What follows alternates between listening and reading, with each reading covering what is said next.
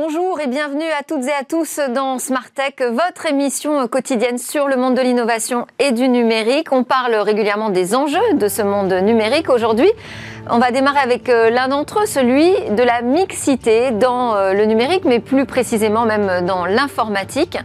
Euh, j'ai avec moi un ouvrage numérique compté avec les femmes et nous aurons en interview son autrice. Vous verrez, son, livre euh, aborde le sujet de manière assez ludique à travers un abécédaire et ça permet euh, de comprendre ce sujet à travers aussi ses expériences et ses rencontres. Ce sera donc dans quelques instants, vous l'avez vu apparaître, allez connecter en visio avec nous.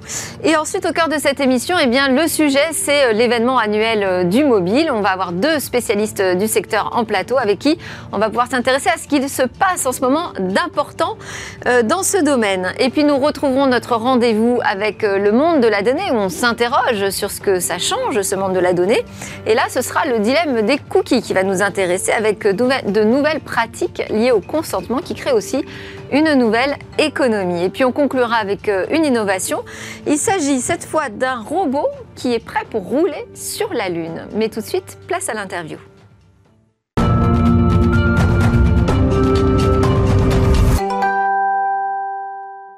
Alors nous sommes connectés avec euh, Anne-Marie Kermarek qui est euh, l'autrice de Numérique compté avec les femmes, un ouvrage très intéressant sur euh, la place des femmes dans ce monde de l'informatique et des technologies. Très intéressant. Pourquoi? Parce que il apporte un regard, euh, je trouve, riche d'expériences et de rencontres. Et puis, il est construit sous forme d'abécédaire, ce qui est une forme, je trouve, assez ludique pour adresser ce sujet. Bonjour Anne-Marie, merci beaucoup d'être connectée avec nous.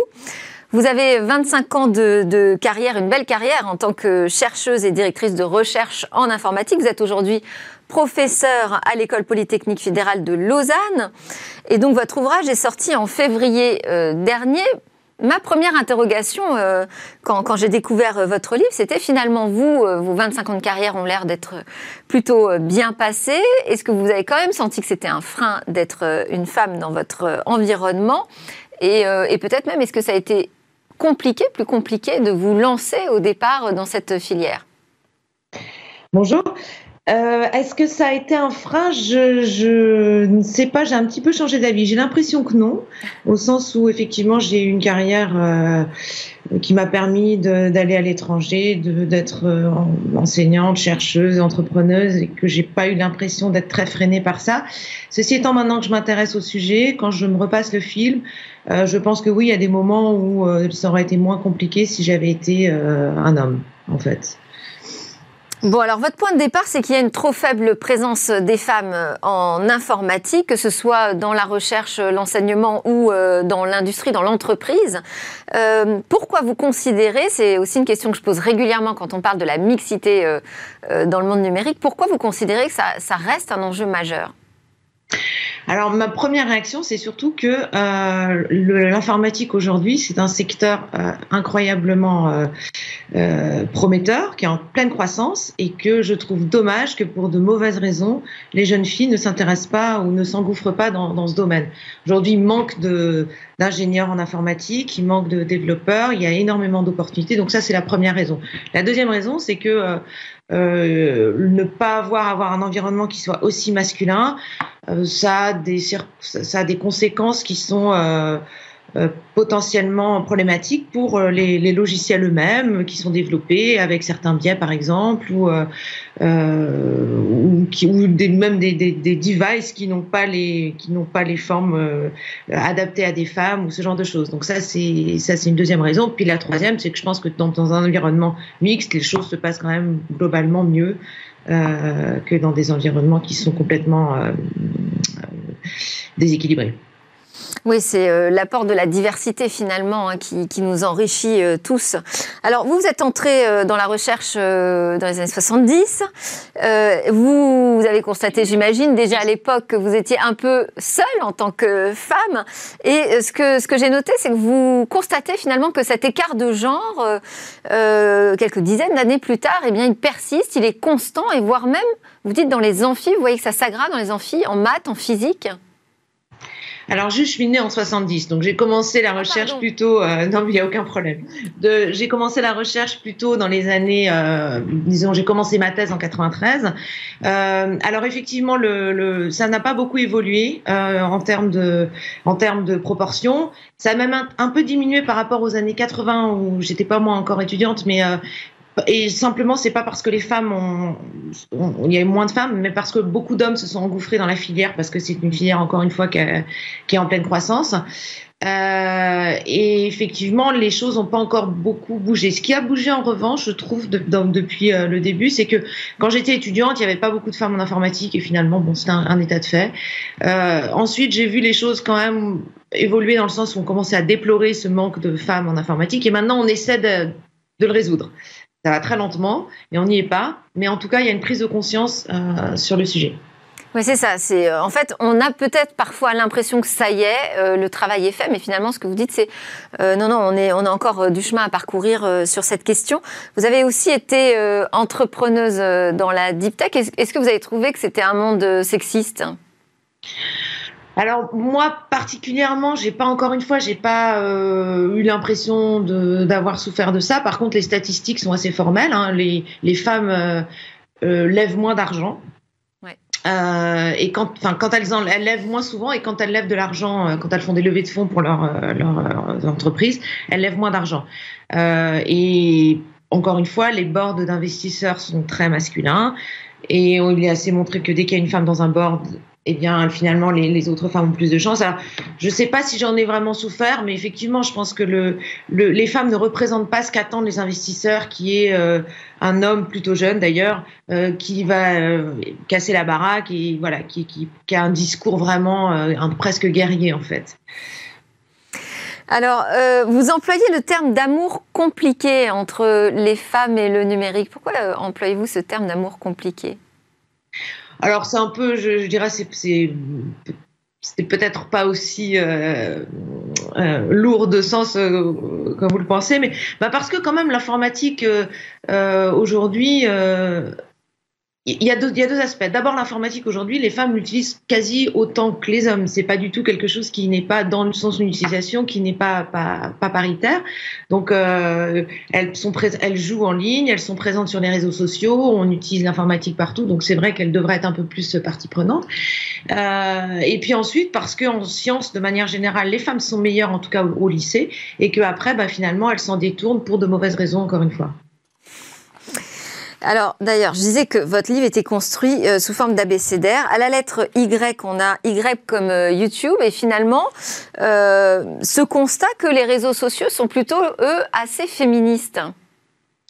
Oui, c'est vrai d'ailleurs. Alors, c'est un peu les deux. C'est-à-dire, moi, j'ai beaucoup euh, eu d'espoir quand il y a eu les réseaux sociaux parce que c'était, ça a vraiment été un, sujet dont les femmes se sont emparées et euh, sur lequel elles sont très actives. Euh, après, je pense que les réseaux sociaux, ça a deux volets. Hein. c'est-à-dire que les, travers de la société et les, le, sexisme a vraiment s'exprime beaucoup aussi sur les réseaux sociaux. Ceci étant, c'est aussi un super vecteur justement pour les femmes et on l'a vu avec les différentes, euh, euh les, différents mouvements plutôt féministes et puis euh, la libération de la parole, etc. C'est quand même la viralité de l'information sur un réseau social fait que c'est un super moyen de communication et peut-être de sensibilisation à un sujet pareil. Donc il faudrait passer euh, de la communication à l'action finalement. Hein. C'est un peu ça euh, aujourd'hui l'enjeu. Il y a aussi à la lettre R euh, comme rôle modèle.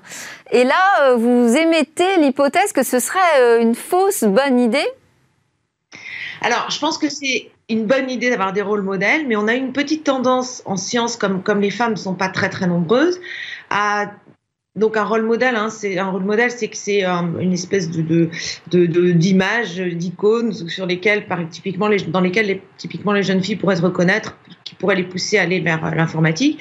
Le problème, c'est que comme il n'y a pas eu beaucoup de femmes, alors c'est vrai pour le numérique, mais c'est aussi vrai pour euh, pour les sciences dures de manière générale, comme comme les maths et la physique, comme il n'y a pas eu beaucoup de femmes, eh bien on a eu tendance à porter au nu des femmes qui étaient des Marie Curie ou des Sophie Germain ou des femmes qui était prix Nobel, euh, etc. Donc euh, ça, ça peut être un peu un, problème parce que si euh, les, jeunes filles se disent ah oui d'accord, mais pour réussir en sciences il faut être une Marie Curie, bah ça met la barre un petit peu haut. Donc je, je pense tout à fait que c'est important d'avoir des rôles modèles, mais qu'il faut qu'ils soient accessibles.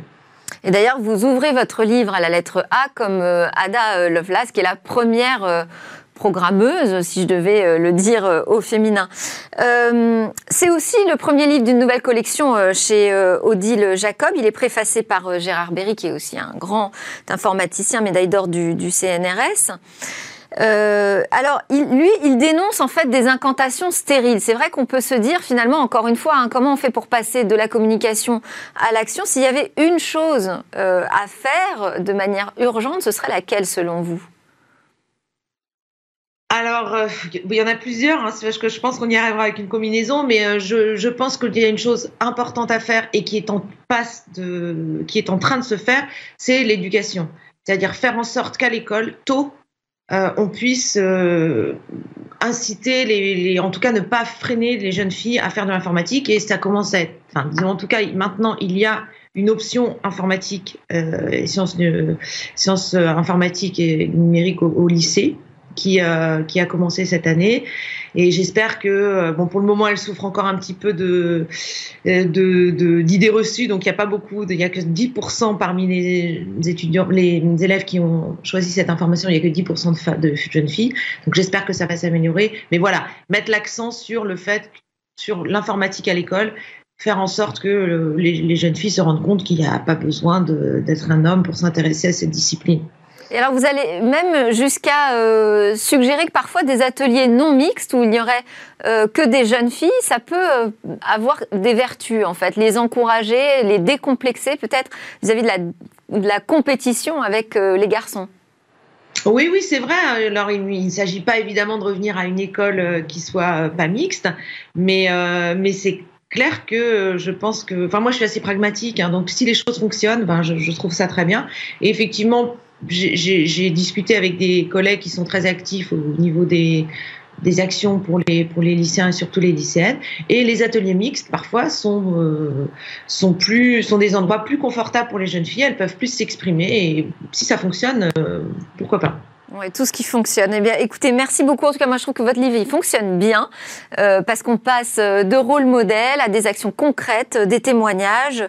Il y a aussi, on n'a pas eu le temps d'en parler, elle comme euh, loi avec la question de la sursollicitation des femmes. Enfin, voilà, c'est c'est assez complet et, euh, et, je trouve que sa lecture en est euh, simplifiée par cet abécédaire. Donc euh, merci beaucoup Anne-Marie Kermarek, auteure de numérique compté avec les femmes qui est paru en février aux éditions Odile Jacob. Alors on change totalement de sujet, c'est l'heure de notre talk sur l'événement annuel mondial autour du mobile, c'est le Mobile World Congress.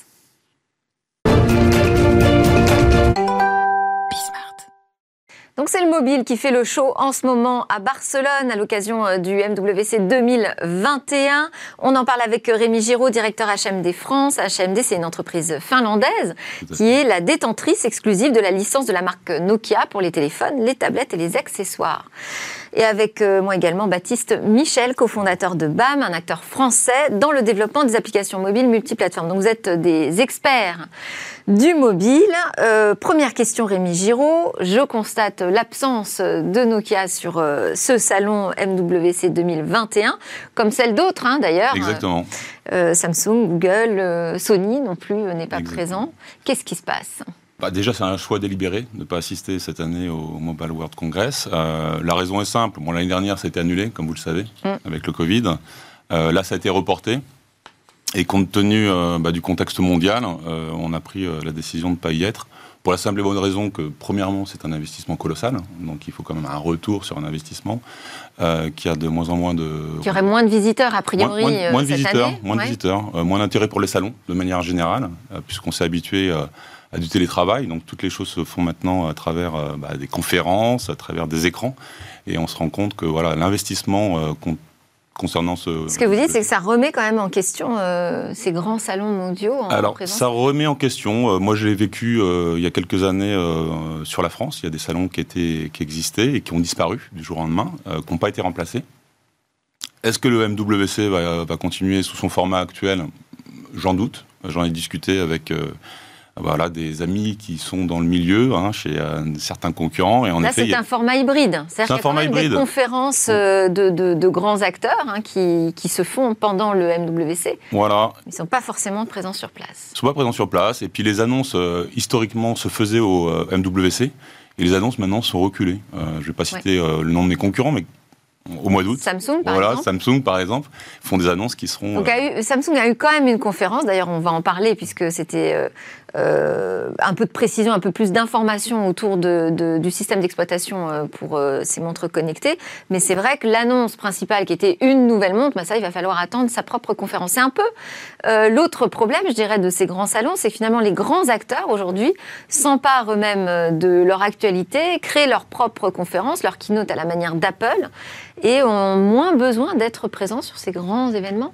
Par exemple, dans, votre secteur, qui est euh, le, secteur des applis, et donc des, OS mobiles, toutes les annonces ont déjà été faites hein, par Google, par Apple euh, et, là par Samsung. Oui, c'est vrai, ils le font traditionnellement lors des euh, Google I.O. ou, de leurs propres événements. WWDC, Apple. WWDC, exactement. Et, mais en même temps, je trouve que ce format, ce nouveau format de conférence est intéressant parce que c'est une voie de développement euh, pour le futur des conférences comme le MWC, de pouvoir faire ce mode hybride où il y a des gens sur place et des gens à distance. Donc d'habitude, ils accueillent 100 000 personnes. Aujourd'hui, euh, ils prévoient plutôt 50 000 sur trois jours.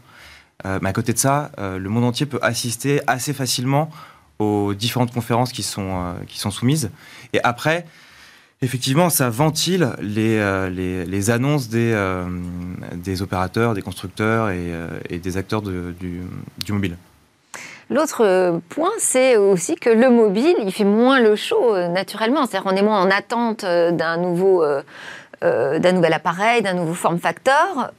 c'est peut-être plus du côté d'ailleurs du logiciel aujourd'hui où ça bouge, ou des accessoires autour de l'univers du smartphone.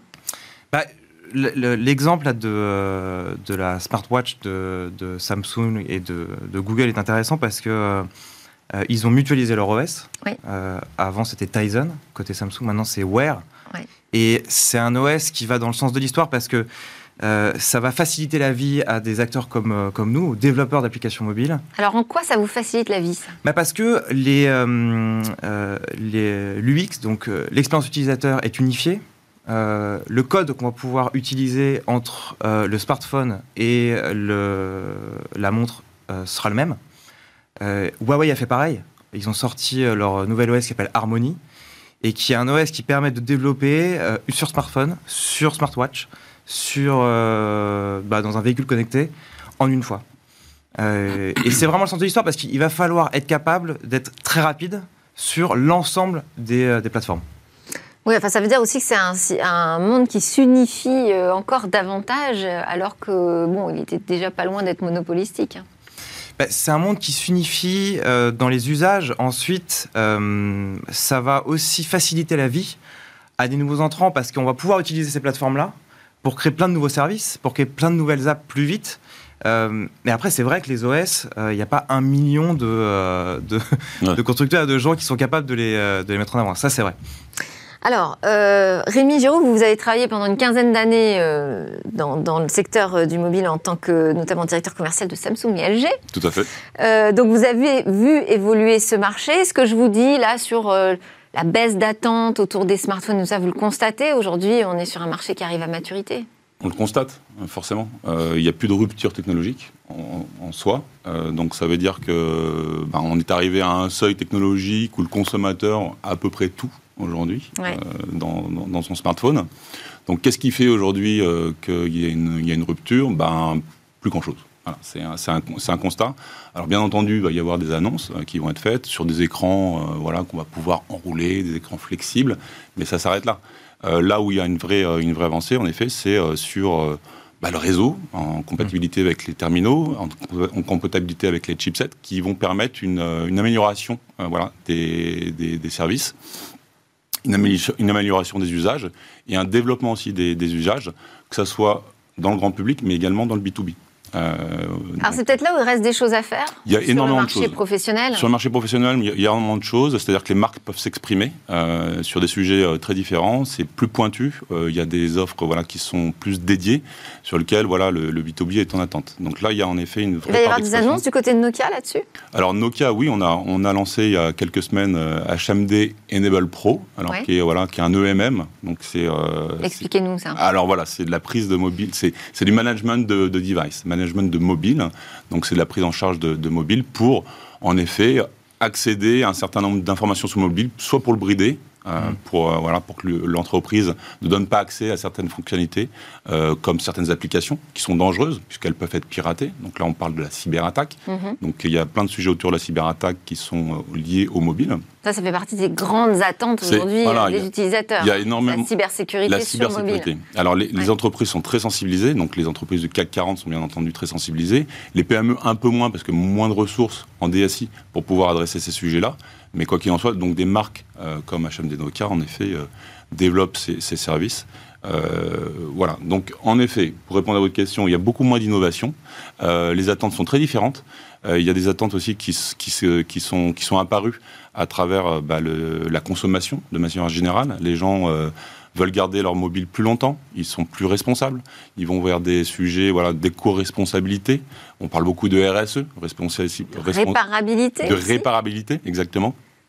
On a, voilà, on a, on a euh, des, il y a une exigence qui s'est mise sur le marché et les constructeurs, constructeurs doivent répondre à ces exigences. On parle beaucoup de RSE, mhm. euh, responsabilité euh, sociale, et environnementale. Voilà, environnementale. Bah, on doit s'adapter à, on doit s'adapter à ça en répondant précisément. Bon, il y a quand même un sujet qui fait l'événement, c'est la 5G. Mmh. C'est la rupture technologique. La rupture. Alors, on est un petit peu à la traîne en Europe. Hum. Euh, la 5G. Euh, Est-ce grave? Bon, Parce que pour l'instant, les usages, on ne les a pas vraiment vus. Hein. Non, certes, mais euh, ça met du temps à se mettre en place. Ceci étant dit, ça se développe très très vite aux États-Unis et en Chine. Donc, il va falloir y aller. Surtout que c'est un peu comme. c'est un peu la nouvelle électricité. c'est une innovation qui peut en amener plein d'autres, et notamment dans l'industrie. Aujourd'hui, ce qui freine beaucoup, c'est euh, bah, la sécurité. Comment on va faire pour sécuriser l'ensemble de ces euh, mm. devices qui seront connectés euh, et on ne sait pas forcément très bien le faire aujourd'hui. Il y a 300 000, c'est un des chiffres. Il faut quand même rappeler que quand on a parlé au départ de la 5G, c'était l'idée que on était plus que sur une évolution avec ah. des smartphones qui se connectent plus vite au réseau. Hein. on était plus sur la vie dans un monde où tout est connecté. On nous parlait de la ville connectée, mm. des routes. Bon, bah, on, en est loin. Aujourd'hui, on ne les a pas vus du tout arriver, ces ah. usages. Ben, on n'est même pas encore à la vraie 5G. Là, ce qui a été dit, c'est que cette vraie 5G, elle arriverait, enfin, elle commencerait à être expérimentée en 2023. Exactement. c'est ça. La 5G standalone, qui, est, qui offre un débit qui serait vraiment, vraiment supérieur à la 4G aujourd'hui, c'est plutôt 2023. Euh, mais c'est pour ça que. Mais c'est déjà un sujet de préoccupation aujourd'hui. C'est un sujet sur lequel vous travaillez, par exemple? Bah, c'est un sujet qu'on regarde ouais, de très près parce que euh, ça va apporter des nouveaux usages euh, en, pour les, particuliers, mais surtout pour les entreprises. Euh, et donc à nous d'être capables aussi de nous adapter dans les produits qu'on va développer avec eux, de les conseiller pour être capable de, bah, de, mettre en pratique ces usages et de les, de les porter sur le marché. Alors Rémi Giraud, je vous vois opiner du chef. Pourquoi oui pour les entreprises? Qu'est-ce mm. qu'elles vont faire de plus avec cette 5G bah, En fait, on, on, parle d'application métier. donc l'entreprise est bien, euh, bien la cible. Euh, on pourrait parler du monde médical, on pourrait parler euh, des médias, on pourrait parler de l'automobile. donc la 5G va permettre bah, d'assister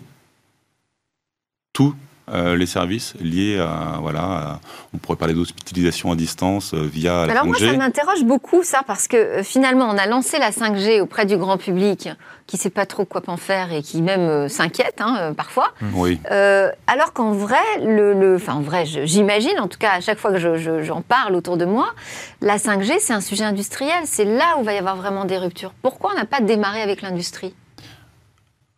Bah, bah, il y a des sujets qui sont, qui sont menés en ce moment, des expérimentations qui sont menées beaucoup d'ailleurs dans des CHU à Toulouse et à Rennes, par exemple qui sont en train d'expérimenter euh, la 5G. Donc ça leur permet quoi? Ça leur permet d'avoir euh, des données sur les patients de manière beaucoup plus rapide, lorsque les patients sont en transfert notamment. Euh, il y a des cas d'usage aussi en test dans des usines qui, alors un des exemples, c'est comment on fait pour automatiser et robotiser une usine avec des gains de productivité qui sont beaucoup plus importants. Donc, on entend moins parler parce qu'on est au début et qu'on est en train de tester et que c'est vrai que le réseau euh, de 5G standalone sera vraiment opérationnel en 2023, donc on est vraiment encore au tout début. Mais, euh, mais oui, c'est le moment de, d'expérimenter ce qu'on pourra faire pour qu'en 2023 ça marche vraiment. Parce que ce, qui va, ce qui va accompagner aussi l'essor de la 5G, c'est euh, des nouveaux processeurs qui vont arriver dans les smartphones plus puissants. On a eu une annonce de Qualcomm avec Snapdragon 888 Plus. Donc, euh, ça peut faire bouger le marché, ça aussi euh alors oui, euh, il y, a deux choses. Hein. En effet, il y a le taux d'équipement, c'est-à-dire dans le grand public, et c'est la raison pour laquelle aujourd'hui la 5G n'est pas complètement implantée, c'est-à-dire que le taux d'équipement n'est pas encore abouti. Les marques font passer leur gamme de 4G à 5G. Les opérateurs achètent de la 5G, mais ça se fait de manière lente. C'est pour ça l'aboutissement 2023, ça me semble euh, tout à fait logique. Euh, donc il y, a ce premier point qui est, qui est, qui est, important. Donc les sur la partie euh, puissance de processeur, est-ce qu'on va voir arriver des nouveaux smartphones qui sont, alors, ce sont déjà des ordinateurs, on fait déjà tout avec. Qu'est-ce qu'on peut imaginer demain Il y a des annonces, hein, donc il y a beaucoup de constructeurs qui sont emparés de ce nouveau, nouveau chipset qui va permettre en effet une meilleure utilisation, comme je le disais, des mobiles. Donc ça, ça c'est une réalité de demain. ça, c'est des annonces qui vont être faites au MWC. Oui. Euh, Mais ça va changer le smartphone? On va avoir un nouveau type de smartphone arriver? Non, pas particulièrement. C'est-à-dire que le, design, le hardware va rester le même, mais c'est l'expérience utilisateur. Quand vous allez vous connecter, vous allez avoir un débit supérieur à la 4G, donc vous allez avoir un usage bien, bien plus confortable. Euh, mais le, consommateur grand public, aujourd'hui, tout le monde le dit, hein, je ne suis pas le seul à le dire, il n'y a, pas une rupture, une, fois de plus. C'est certain. Euh, la rupture, on va plus l'avoir sur le B2B, sur les applications métiers dont on parlait tout à l'heure. Voilà, donc, donc on va pouvoir faire tourner des applications métiers beaucoup plus exigeantes sur les smartphones grâce à ces nouvelles puces. Exactement. Oui. Euh, on va pouvoir aussi, je pense, euh, voir l'essor de technologies dont on parle depuis un petit bout de temps, mais qu'on voit peu, en tout cas, euh, dans le dans le, le, B2B, qui sont la réalité augmentée, la réalité virtuelle.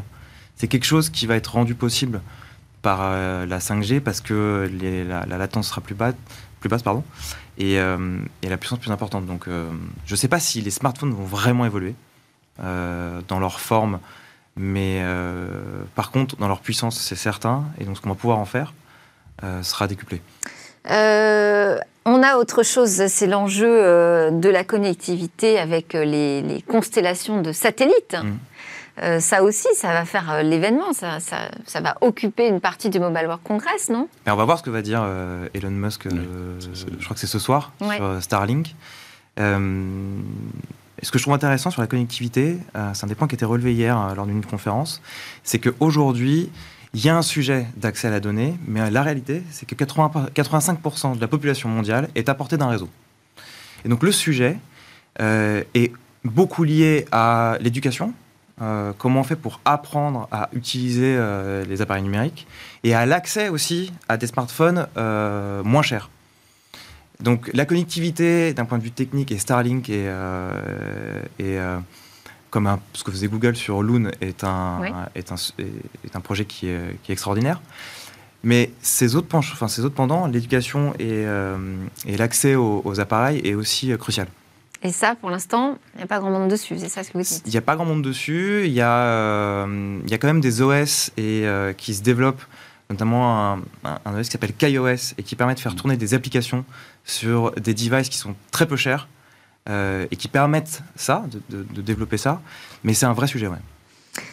Il y a quand même des lignes qui bougent euh, au niveau business, hein, avec euh, l'arrivée de, des constellations d'Elon Musk, euh, entre autres, mais aussi sur le réseau. On a vu que les sanctions américaines ont rendu la vie compliquée à certains équipementiers, notamment sur la 5G. Mais alors, le marché il y a horreur du vide, ça se réorganise, et on voit apparaître finalement des nouveaux acteurs d'équipements, de réseaux. On travaille beaucoup plus avec des solutions dans le cloud finalement, je, vous dis ça parce que finalement, est-ce que l'événement du Mobile World Congress, il n'est pas beaucoup plus pour la profession aujourd'hui que pour le grand public? Alors déjà, il y a une approche assez géostratégique du, du mobile.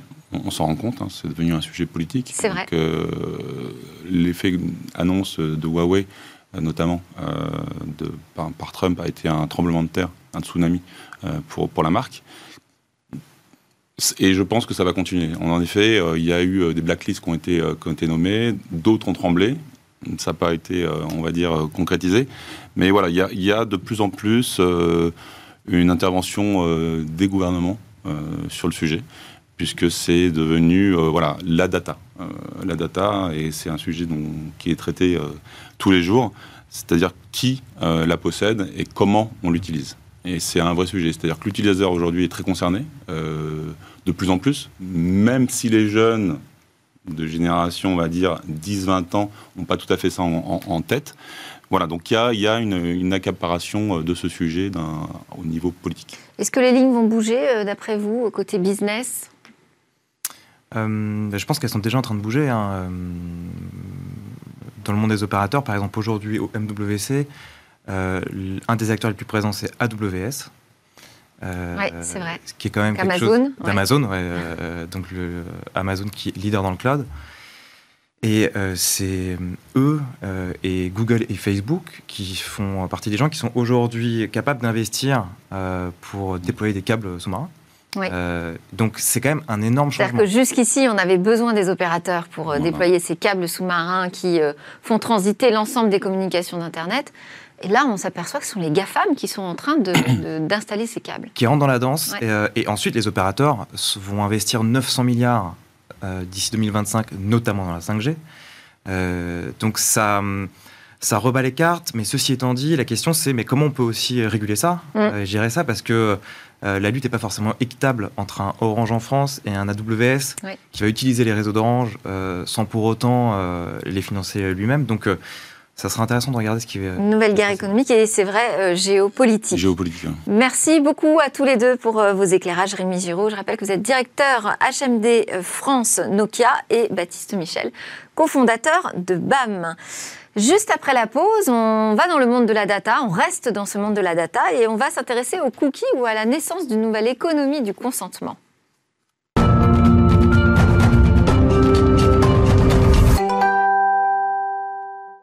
Smartech, ça continue. On est de retour en plateau pour notre rendez-vous avec euh, le monde de la donnée. Et aujourd'hui, c'est Carole Chartier-Djelaibia qui euh, est avec moi, secrétaire générale du Cercle de la donnée. Bonjour, Carole. Bonjour, Delphine.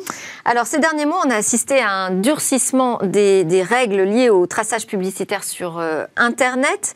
Désormais, l'internaute est soumis à une demande de consentement pour pouvoir suivre son comportement sur Internet. Ou alors, on lui propose euh, bah, ou alors on lui propose autre chose. Alors comment ces pratiques euh, ont euh, modifié le fonctionnement d'Internet selon vous, ces pratiques de bannière de consentement qui arrivent systématiquement quand on se connecte sur un site? Bah, en fait, pour vous répondre à cette question, moi je vous propose de remonter un petit peu dans le temps, si vous voulez, quelques années en arrière, à l'époque où le fonctionnement d'Internet n'était pas vraiment transparent pour la plupart des, des, utilisateurs, des internautes. C'est vrai que je vous parle d'un temps que les moins de 20 ans ne peuvent pas connaître, mais il est vrai que l'avènement d'Internet a été une révolution en ce sens que ça a permis au plus grand nombre d'accéder à des contenus de plus en plus vastes, et ce gratuitement, enfin moyennement le paiement de l'abonnement. Mais c'est vrai pendant de longues années, cette gratuité, elle n'a pas été interrogée. Euh, donc, comme chacun le sait, la principale source de revenus euh, de, et de financement d'Internet, c'est la publicité. Euh, et, donc, les fameux cookies. Donc, ça signifie que lorsque vous consultez un site Internet, votre ordinateur, votre smartphone, votre tablette, le site que vous consultez va déposer un petit fichier, donc c'est ce qu'on appelle un cookie, et ce, cookie va permettre de vous suivre, de suivre votre comportement, de suivre vos habitudes, et donc de dresser un profil euh, marketing qui définit vos habitudes et vos préférences, et euh, donc de vous proposer de la publicité ciblée. Et pendant très longtemps, c'est vrai que ces pratiques étaient totalement opaques pour l'internaute. Euh, Heureusement, heureusement, donc ça a changé. On est allé vers un modèle plus transparent. Voilà, tout à fait. Donc en France, il a fallu attendre quand même 2013 pour que la CNIL adopte des premières recommandations en la matière. Et euh, ce n'est vraiment qu'avec euh, l'entrée en vigueur du règlement général sur la protection des données, donc le fameux RGPD, que euh, les exigences en matière de consentement en général, mais particulièrement en matière de cookies, ont été renforcées. Donc désormais, les règles de consentement sont assez claires. le simple fait de poursuivre la, navigation sur un site ne peut plus être considéré comme un consentement de l'internaute. Donc il faut qu'il y ait vraiment euh, un acte positif clair. Donc, c'est par exemple cliquer euh, sur une bannière cookie sur le bouton J'accepte. Euh, il faut également être en mesure de refuser les cookies, ce qui n'était pas le cas auparavant. C'est-à-dire qu'on a vu fleurir maintenant les boutons J'accepte ou Je refuse. Et les utilisateurs doivent aussi être en mesure de retirer leur consentement facilement et à tout moment. Donc ces nouvelles règles, elles s'imposent à tous les acteurs d'Internet et bien entendu également aux géants d'Internet, les fameux GAFAM, qui doivent eux aussi euh, donc, se mettre en conformité. Apple a joué le jeu récemment et depuis euh, avril dernier, les utilisateurs d'iPhone ne peuvent plus être utilisés, euh, donc ne peuvent plus être pistés à des fins publicitaires sans que leur consentement n'ait préalablement été recueilli. Apple en a fait un cheval de bataille. Exactement. Mais quand on voit les résultats, c'est vrai que cela 11 à 12% des utilisateurs ont consenti à cet usage. Et aux États-Unis, le refus est encore plus grand, puisque c'est 96% euh, des utilisateurs qui ont refusé euh, qu'on utilise leurs données euh, pour être pissé sur Internet. Et donc cette baisse euh, drastique du consentement euh, vis-à-vis des cookies et du traçage, ça génère un nouveau modèle économique d'Internet bah, Tout à fait, on assiste déjà à des changements et je pense qu'on doit assister à des changements encore dans le futur, euh, des changements assez importants. déjà, dès janvier dernier, Google a annoncé qu'il a travaillé à un nouveau modèle, une nouvelle norme de publicité qui ne serait plus basée sur, sur les cookies. en fait, il s'agirait de pister, toujours pister les utilisateurs, bien entendu, parce que c'est le but, mais de façon anonyme, sans avoir recours à des cookies à des données personnelles. Mais a priori, à ce stade, euh, il subsiste encore des doutes sur la conformité de, ce système avec les règles européennes de protection des données, donc euh, affaire à suivre. Mais récemment, on a pu observer quand même une nouvelle tendance qui est un petit peu, euh, disons, particulière, c'est que les entreprises, donc certaines entreprises comme Facebook ou Vinted, elles ont envoyé des notifications à leurs utilisateurs en disant attention, si jamais le nombre d'acceptations cookies baisse trop, le service deviendra payant. Et d'autres sites, eux, euh, ont franchi le pas et donc désormais vous proposent de faire un choix, soit consentir à la collecte et à l'utilisation des cookies, soit prendre un abonnement. Donc c'est vrai que cette, nouvelle pratique, a au moins le mérite de faire cesser la fausse croyance selon laquelle Internet est gratuit, puisque désormais chacun dispose d'un choix, donc soit euh, payer l'accès aux services en monnaie euh, sonnante et trébuchante, soit euh, en échange de l'utilisation de, de, ces données. Mais c'est vrai que quelle que soit l'option choisie, on voit qu'il y a toujours bien une contrepartie. On peut dire que c'est quand même une bonne nouvelle pour les utilisateurs. Oui et non. Oui et non. C'est-à-dire que pour moi, cette évolution, comporte quand même un bémol, en ce sens que euh, la monétisation des données va faire rentrer, a tendance à faire rentrer euh, les données à caractère personnel euh, dans le domaine des, biens marchands, alors que en Europe, ces dernières sont plutôt envisagées sous l'angle de, des libertés individuelles, des libertés fondamentales. Donc on change quand même euh, de paradigme. On, épouse le modèle américain finalement. C'est un peu ça. Euh, et, on peut se demander en fait s'il est vraiment souhaitable de quelque part vendre une, part de nous-mêmes parce que nos données c'est quand même euh, éminemment donc, personnel comme leur nom l'indique et ça donne quand même des informations sur nous-mêmes, sur notre personne. Donc est-il vraiment souhaitable de vendre une part de nous-mêmes juste pour accéder à du contenu sur Internet?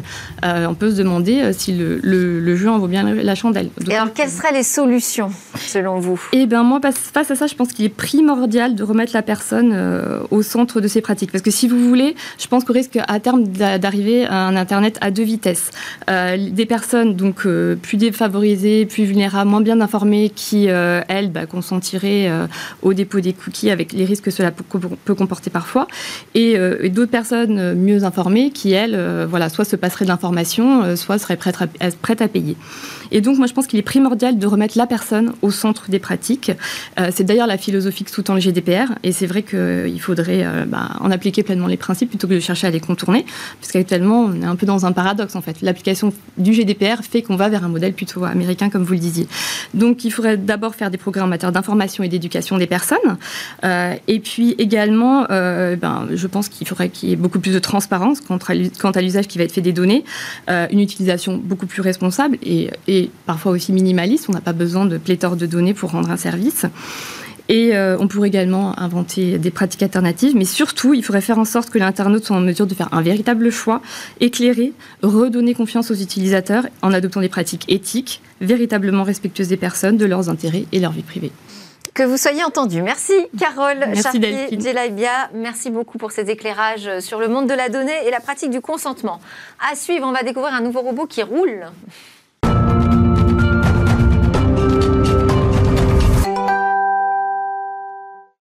Bonjour Cécilia. Aujourd'hui, vous allez nous présenter un robot qui semble tout droit sorti d'un film de science-fiction. Bah oui, on plonge quasiment dans Star Wars. Vous vous rappelez ce bobo, euh, ce robot qui s'appelle euh, BB-8, vous savez, qui roule comme ça. Tout le monde voulait avoir ce robot téléguidé après la sortie du film. Eh bien, le Japon aussi, il va avoir euh, un robot du même genre. Et c'est pour ça que l'agence d'exploration aérospatiale japonaise, la JAXA précisément, a annoncé le prochain lancement d'un petit robot sphérique. Elle veut l'envoyer dans l'espace, elle aussi mais précisément euh, sur la Lune. Alors ce projet, ce sera un projet commun entre la JAXA et euh, les géants technologiques japonais. Donc il y a Tomy, Sony et il y a aussi l'université euh, de Doshisha. Alors par exemple, pour Sony, c'est la seule info qu'on a du côté de ces acteurs technologiques. Ils ont développé un système de contrôle connu qui utilise S-Présence. C'est une carte processeur de détection intelligente, compacte et à la fois économe en énergie, destinée principalement à l'IoT.